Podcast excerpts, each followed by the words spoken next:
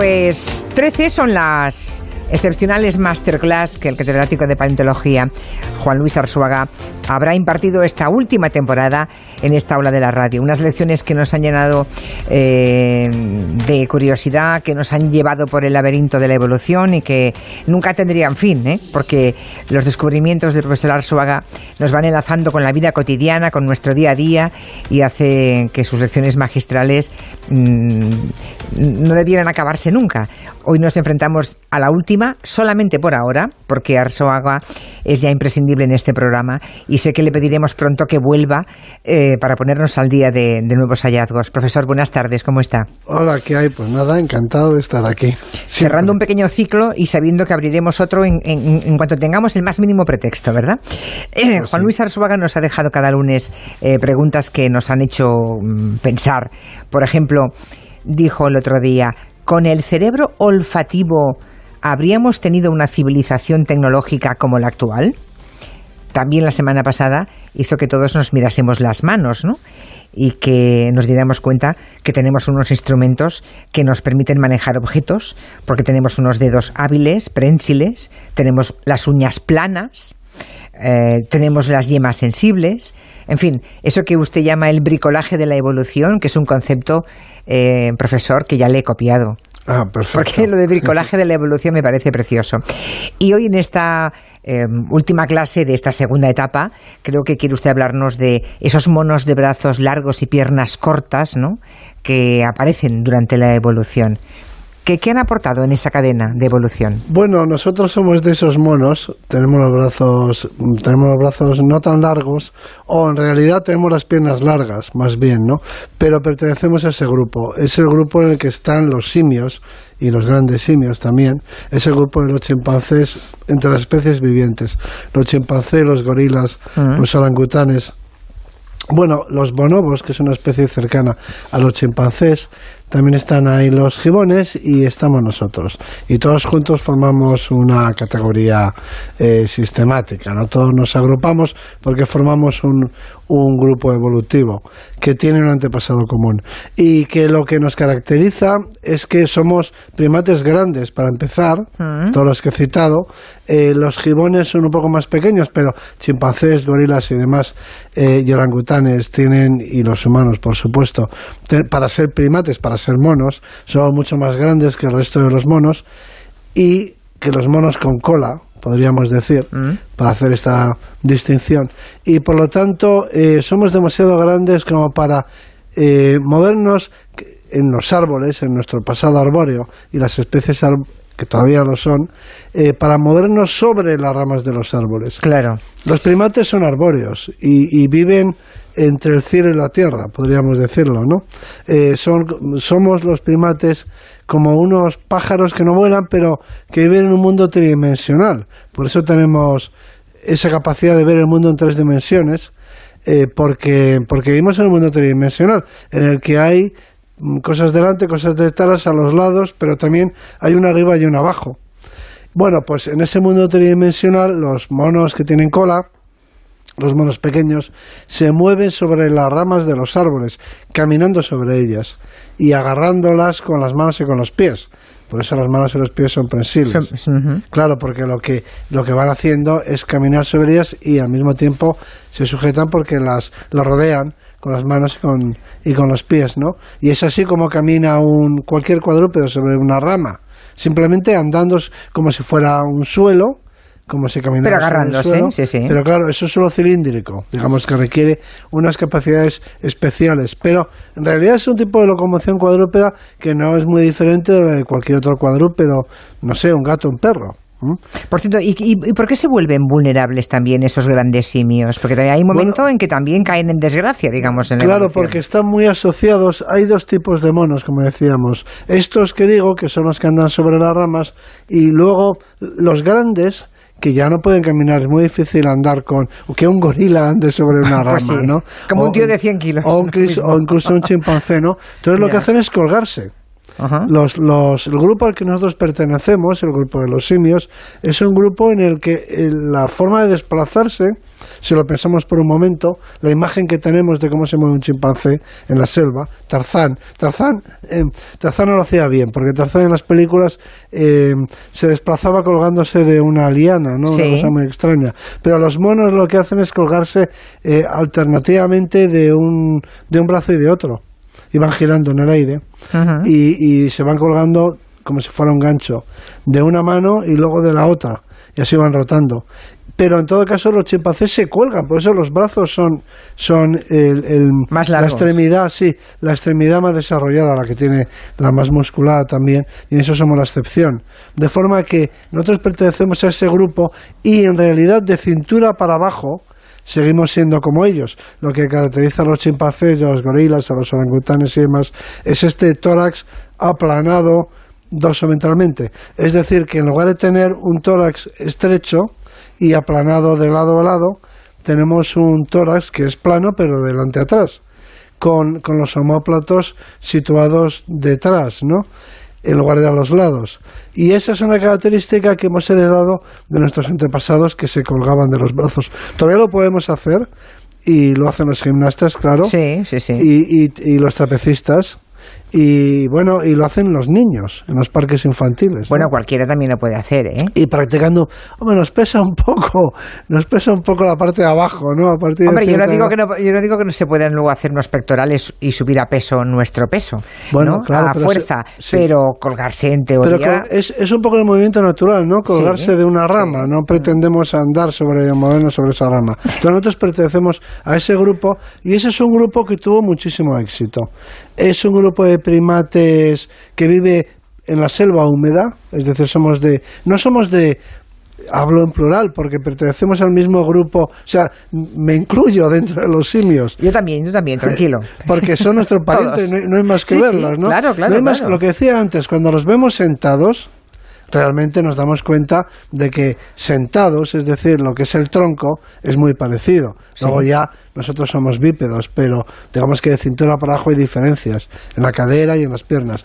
Pero sentados en, sobre el suelo, en una piedra o una rama, nos parecemos mucho. Es evidente de dónde venimos. Es evidente de dónde venimos, exactamente. Y, y bueno, y nos iba muy bien. Somos habitantes eh, de, selvas húmedas donde viven ahora mismo todos estos orangutanes en Asia, algunos en Asia, otros en África, son parientes más cercanos, los gorilas y los chimpancés, pero siempre los asociamos a un mundo oscuro, curiosamente, a, un mundo eh, en sombra, que es el, a fin de cuentas, el mundo de la selva húmeda es un mundo oscuro porque la luz del sol no llega al suelo, ¿no? Claro, claro. No es un bosque transparente y, y, y ese ecosistema, ese hábitat, eh, tuvo mucho desarrollo y, y, se extendía por gran parte del mundo. Y por eso encontramos fósiles de este grupo eh, un poco en todas partes. En todas partes. por ejemplo, por toda Europa. O sea que ese es el momento de, de, más comodidad para nuestra especie, digamos. Es un momento, y diversidad. Y diversidad. No nuestra especie porque todavía no ha aparecido nuestra bueno, especie. Sí, vale. Pero a la gente le llamará la atención que son eh, algunos de los mejores yacimientos eh, hace 10 millones de años, redondeando, se encuentran en Cataluña, en Sabadell, en el, Valle Penedès. Mm. Es decir, que entonces había selvas ahí, eh, selvas de tipo laurisilva, un tipo húmedas, de ¿no? húmedas, exactamente, y allí vivían los simios ahí al ladito de Barcelona. Sí, fíjense, tan, tan, tan húmedas y tan espesas las selvas que, como decía el profesor Arzuaga, la luz no penetraba del todo, vivíamos un poco en la oscuridad. Pero ya no viven, ya no, ya no hay selvas en Europa. No, ya, o sea, hay un momento en que las selvas empiezan a retroceder. Ojo aquí. De nuevo el clima. Ojo aquí el clima. ¿eh? Los cambios climáticos lo que van provocando. Esto es, es una, nos lleva a esa reflexión, ¿no? Nos lleva un poco de nuevo al debate de hasta qué punto la evolución está condicionada con lo que pasa eh, más allá de la biología, lo que ocurre con el clima o con, o yo que sé, con meteoritos, con fenómenos o volcanes o fenómenos que son de carácter geológico o astronómico, pero no propiamente biológicos, pero que podrían estar determinando el curso de la evolución. Ese debate de si la evolución ha seguido el curso eh, que le han dictado. Eh, fenómenos que no son biológicos o si de todas formas la vida vamos a decirlo así, eh, se, es capaz de superar estas crisis y, mantener pues una dirección más o menos constante, ¿no? ¿Y, la respuesta que da Juan Luis Arzuaga bueno, a crisis climática versus biología? Pues aquí estuvimos a punto de desaparecer como grupo. De hecho, los grandes. Yo, yo, yo creo que el componente, este componente, eh, digamos, aleatorio, en el sentido de que de las circunstancias, ¿no? De cómo las circunstancias influyen en la evolución humana, pues este componente me parece muy, muy importante, porque eh, eh, los grandes simios en la actualidad son un grupo muy reducido. Es decir, ha pasado de ser un grupo dominante, dentro de los primates a ser un grupo eh, verdaderamente en retroceso. Claro, con muy poca diversidad, hay muy pocas especies comparadas con las especies de monos. Hablo de monos, me refiero a los, a los monos pequeños, los que tienen cola. Eh, los monos con cola, vamos a llamarlos así, eh, son mucho más mm, abundantes, mucho más diversos, mucho más variados, digamos, diríamos que son el grupo de primates triunfador, vencedor y nosotros pertenecemos al grupo de los perdedores. Eh, lo que sucedió es que en ese retroceso del bosque tropical y expansión en África, y en el resto del mundo, de los ecosistemas abiertos o de los bosques estacionales, en fin, los ecosistemas que no son la selva, que no son la selva húmeda. En un momento determinado apareció un tipo de simio, que son nuestros antepasados, que de alguna forma empezaron a explotar los recursos que estaban en el borde de la selva. Y, y se hicieron bípedos, todavía en la época en la que vivían en la selva, pero luego empezaron a diversificar, digamos, sus recursos y se fueron adaptando a los medios abiertos, de manera, al menos, que a los medios que fueron abandonando la selva y, de hecho, la humanidad actual donde no vive apenas es en el bosque. Es en el bosque, curiosamente. Le hemos dado la espalda por completo. Hmm. Si no hubiera sido por esta línea, que es la nuestra, que, eh, que, es una línea excepcional, porque somos los únicos primates, somos los únicos monos que vivimos en Europa por ejemplo. En gran parte de Asia no hay más monos que los humanos. ¿eh? Si, si, nos imaginamos los diferentes paisajes de Eurasia, empezamos a repasarlos, desde el bosque mediterráneo, donde no hay ningún primate, el bosque caucifolio, donde no existe ningún primate, el bosque de coníferas, donde no hay ningún primate, la tundra, donde no hay ningún primate, las estepas, donde no hay ningún primate. Es decir, en gran parte del mundo, el único primate que hay somos nosotros. Somos nosotros. Es decir, que aquí ha, surgido una línea que ha evolucionado en este medio y que digamos que ha salvado al, grupo este de los simios al que pertenecemos. A costa de acabar con todo lo demás, claro, porque bueno, eso ya vino mucho más tarde. con nosotros, ¿no? Eso ya vino mucho más tarde. Ya, ya, ya, ya, El caso es que supongo que eh, ese primate que es capaz de bajar, empezar a bajar de los árboles y a ir probando a ver más allá del bosque, que es un terreno que le debía resultar eh, muy temerario, ¿no? Muy dificultoso. Sí. Imagino que se atreve a empezar a andar por esas zonas no boscosas porque quizá ya pueden tallar piedras y lanzar proyectiles, o sea, empiezan ya a defenderse con herramientas. Antes decía que, que venimos o que tenemos parientes y venimos de antepasados que se colgaban de los brazos, con largos brazos y largas manos. Y eso eh, no permite eh, tallar no permite golpear con puntería. Eh, un chimpancé literalmente no puede tallar porque no tiene la coordinación. Sus manos son unas manos gancho que están adaptadas a colgarse de ellas cuando se balancean, ¿no? Eh, colgados de las ramas de los árboles. Entonces, esas manos no son capaces para golpear una piedra contra la otra hay que tener una coordinación exquisita. Nosotros como lo hacemos... Nos parece muy fácil. Nos parece muy fácil, pero un chimpancé no es capaz de hacerlo. Y, y, hay otra cosa que hacemos nosotros que nos parece muy simple, que tiene que ver con esto mismo, y es lanzar una piedra. Eh, ¿Tú te imaginas un gorila lanzando piedras o un chimpancé lanzando piedras? Es decir, que nos acercásemos a un grupo de chimpancés y nos arrojase una piedra con puntería, que nos apedreasen.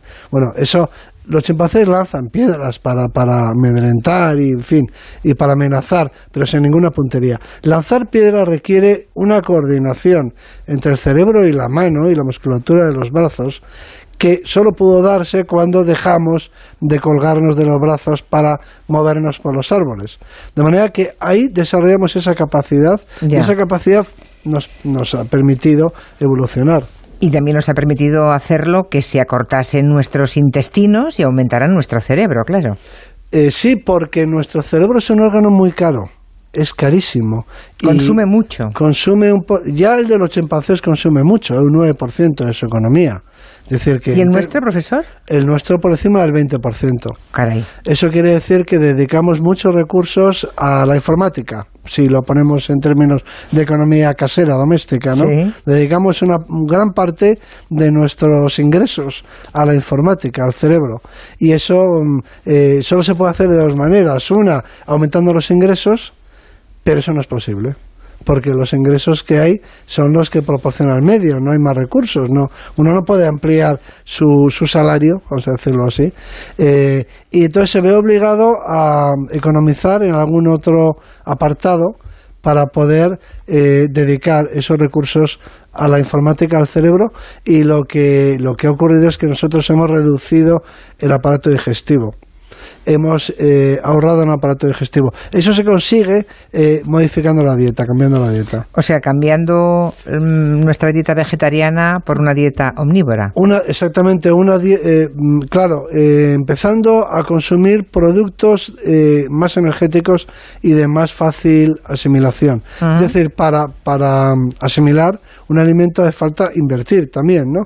Entonces lo que se necesita son alimentos que eh, cueste poco trabajo asimilar, ¿eh? que no requiera un gran, eh, una gran inversión, su asimilación, es decir, su preparación, etcétera, para poder ser, hacerlos digeribles, y por otra parte que proporcione muchas calorías.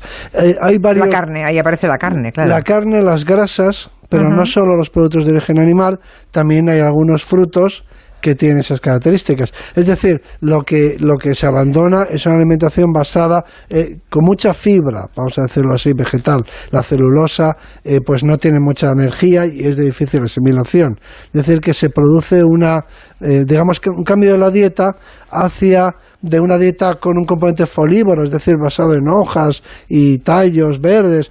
abandonamos la verdura si se puede decir de esta forma, y, nos, y, la cambiamos por los frutos em, y las frutas y, también eh, proteínas y grasas. las proteínas animales. Y, eso nos permite aumentar el tamaño del cerebro. ¿Y de las piernas que se van alargando? Y las piernas se van alargando. ¿Tanto ser bípedos? Claro, porque los, nuestros antepasados primeros tenían las piernas de la misma longitud que los brazos, como sucede con los chimpancés actuales. ¿no? De manera que, eh, bueno, pues no podían dar grandes zancadas. Dar una zancada es, es algo muy complejo porque mm, eh, andar es estar siempre cayéndose por decirlo de alguna forma. O sea, cuando andamos mantenemos solo un pie en el aire. Eh, mejor dicho, un pie apoyado y otro en el aire, ¿no? De forma que hay que evitar eh, que el cuerpo rote hacia el lado no soportado, con lo que mm, andar eh, de manera bípeda sobre nuestras piernas es estar siempre cayéndose. Bueno, eso es complejo. Profesor eh, Arzuaga, cuando estuvo aquí la doctora en robótica, la doctora Monge, nos contó que lo más difícil para un robot, digamos, con aspecto humano, es conseguir que sean bípedos perfectos. Ah, es, el gran desafío de los que hacen robots, conseguir que anden, porque como usted dice, no es que ruedan, siempre es que ruedan. ruedan, pero están intentando que anden, que caminen como un humano. Es muy complicado. Y, está costando mucho que sean buenos. Es muy complicado y no sé si es una buena idea, porque habría que flexionar la rodilla para empezar y luego estirarla. Y además hay que eh, resolver el gran problema de la biomecánica, que es que cuando levantamos un pie, adelantamos un pie para dar un peso, para dar un paso, eh, todo el peso del cuerpo, eh, digamos que tiende a que el cuerpo se hunda, colapse sobre el lado no soportado, como es lógico, ¿no? Eh, y entonces rápidamente tienen que tener unos mecanismos compensatorios. Es una cosa realmente compleja y me parece una buena comparación esa. Y bueno, en todo esto que estamos comentando, ¿no?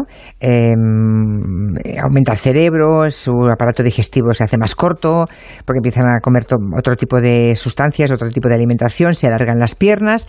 Llega un momento en que salen de África. Sí. Eh, y entonces ya pasan a, pasan a mm, habitar todo el viejo mundo, desde Gibraltar um, hasta Java. O sea, el simio que andaba en los mm, bosques frondosos africanos. Ahora ya es capaz de explotar una gran variedad de hábitats. Ya se ha hecho al terreno, ha bajado, se ha puesto a caminar y el bricolaje de la evolución ha hecho que se vaya adaptando a esa nueva vida. Sí. Bueno, pues eh, dice usted en, dice usted en su libro que hay una gran pregunta. Dice, mi móvil me reconoce, me guía cuando conduzco, me avisa de que le falta batería, si pudiera incluso se enchufaría él mismo, pero en cambio mi móvil no siente nada. Y hace usted la pregunta, ¿por qué nosotros sentimos? Claro, ¿Por porque- qué nosotros sabemos quiénes somos? Esa es, esa es, una, es una pregunta muy interesante porque nos eh, permite eh, aprender sobre nosotros mismos. Eh, hasta, hasta los desarrollos recientes de la informática eh, parecía obvio a todo el mundo, a mí el primero, que era necesario ser consciente, ser sensible, sensitivo, para poder hacer la mayor parte de las tareas propias del ser humano. ¿no? Mm. Y ahora la informática y la tecnología eh, nos demuestra que en realidad la mayor parte de las cosas que pensábamos que nunca haría una máquina, reconocimiento visual, por ejemplo. ¿eh? Hasta hace poco tiempo se decía, bueno, una máquina nunca podrá reconocer a un individuo por, por, por, por, por su imagen, ¿no? Porque, porque la cara cambia con las luces, con la expresión, en fin, y hay muchísimos dispositivos de reconocimiento visual. Y, y antes se decía, bueno, pero una máquina nunca podrá tomar decisiones. Y sin embargo, cuando yo mm, me dirijo hacia algún sitio, tengo un programa, una aplicación que me guía, pero no solamente me indica cuál es el camino que tengo que seguir, sino que además me, me dice dónde hay un atasco y me desvía, en fin, Sí, sí, eh, sí. razona. Sabe todo, pero Lo sabe todo. Y entonces la pregunta, y no solo eso, sino que antes nos parecía muy obvio que el hambre, por ejemplo, la punzada del hambre, era útil para que los animales supieran que tienen que comer. Pero un ordenador o un móvil nos dice que, que tiene hambre, vamos a decirlo así, que, que carga- que tiene que cargarse. que sí. tiene que cargarse y, y además los hay ya que se cargan solos o que van a la fuente, van a la propia fuente de electricidad para recargarse y eso no quiere decir que sientan. Con lo cual la pregunta es, eh, ¿para qué sirve sentir y para qué sirve tener conciencia? Pues eso lo dejamos para eh, el tercer curso de, de clases magistrales del profesor Arzuaga. Lo de, dice un oyente, eh, queda claro que aquello de caminar y mascar chicle a la vez no es tan fácil como parece. sí, efectivamente. Porque efectivamente. Solo caminar ya es muy difícil. Ya es muy difícil, está bien. Andar es siempre est- estar cayéndose. ¿Cómo me ha gustado esa definición del Es andar? hacer equilibrios. Ya, ya, ya, ya. Pues eh, los grandes simios que le hemos seguido, profesor Arzuaga, hemos disfrutado enormemente de estas últimas 13 clases. Es usted un gran simio muy sabio Sí, y sus explicaciones mm, Aprendemos nos encantan. juntos. Aprendemos juntos. Le esperamos en, en breve, profesor Arzuaga. Muchísimas gracias. Estupendo, hasta pronto. adiós. Gracias, hasta pronto.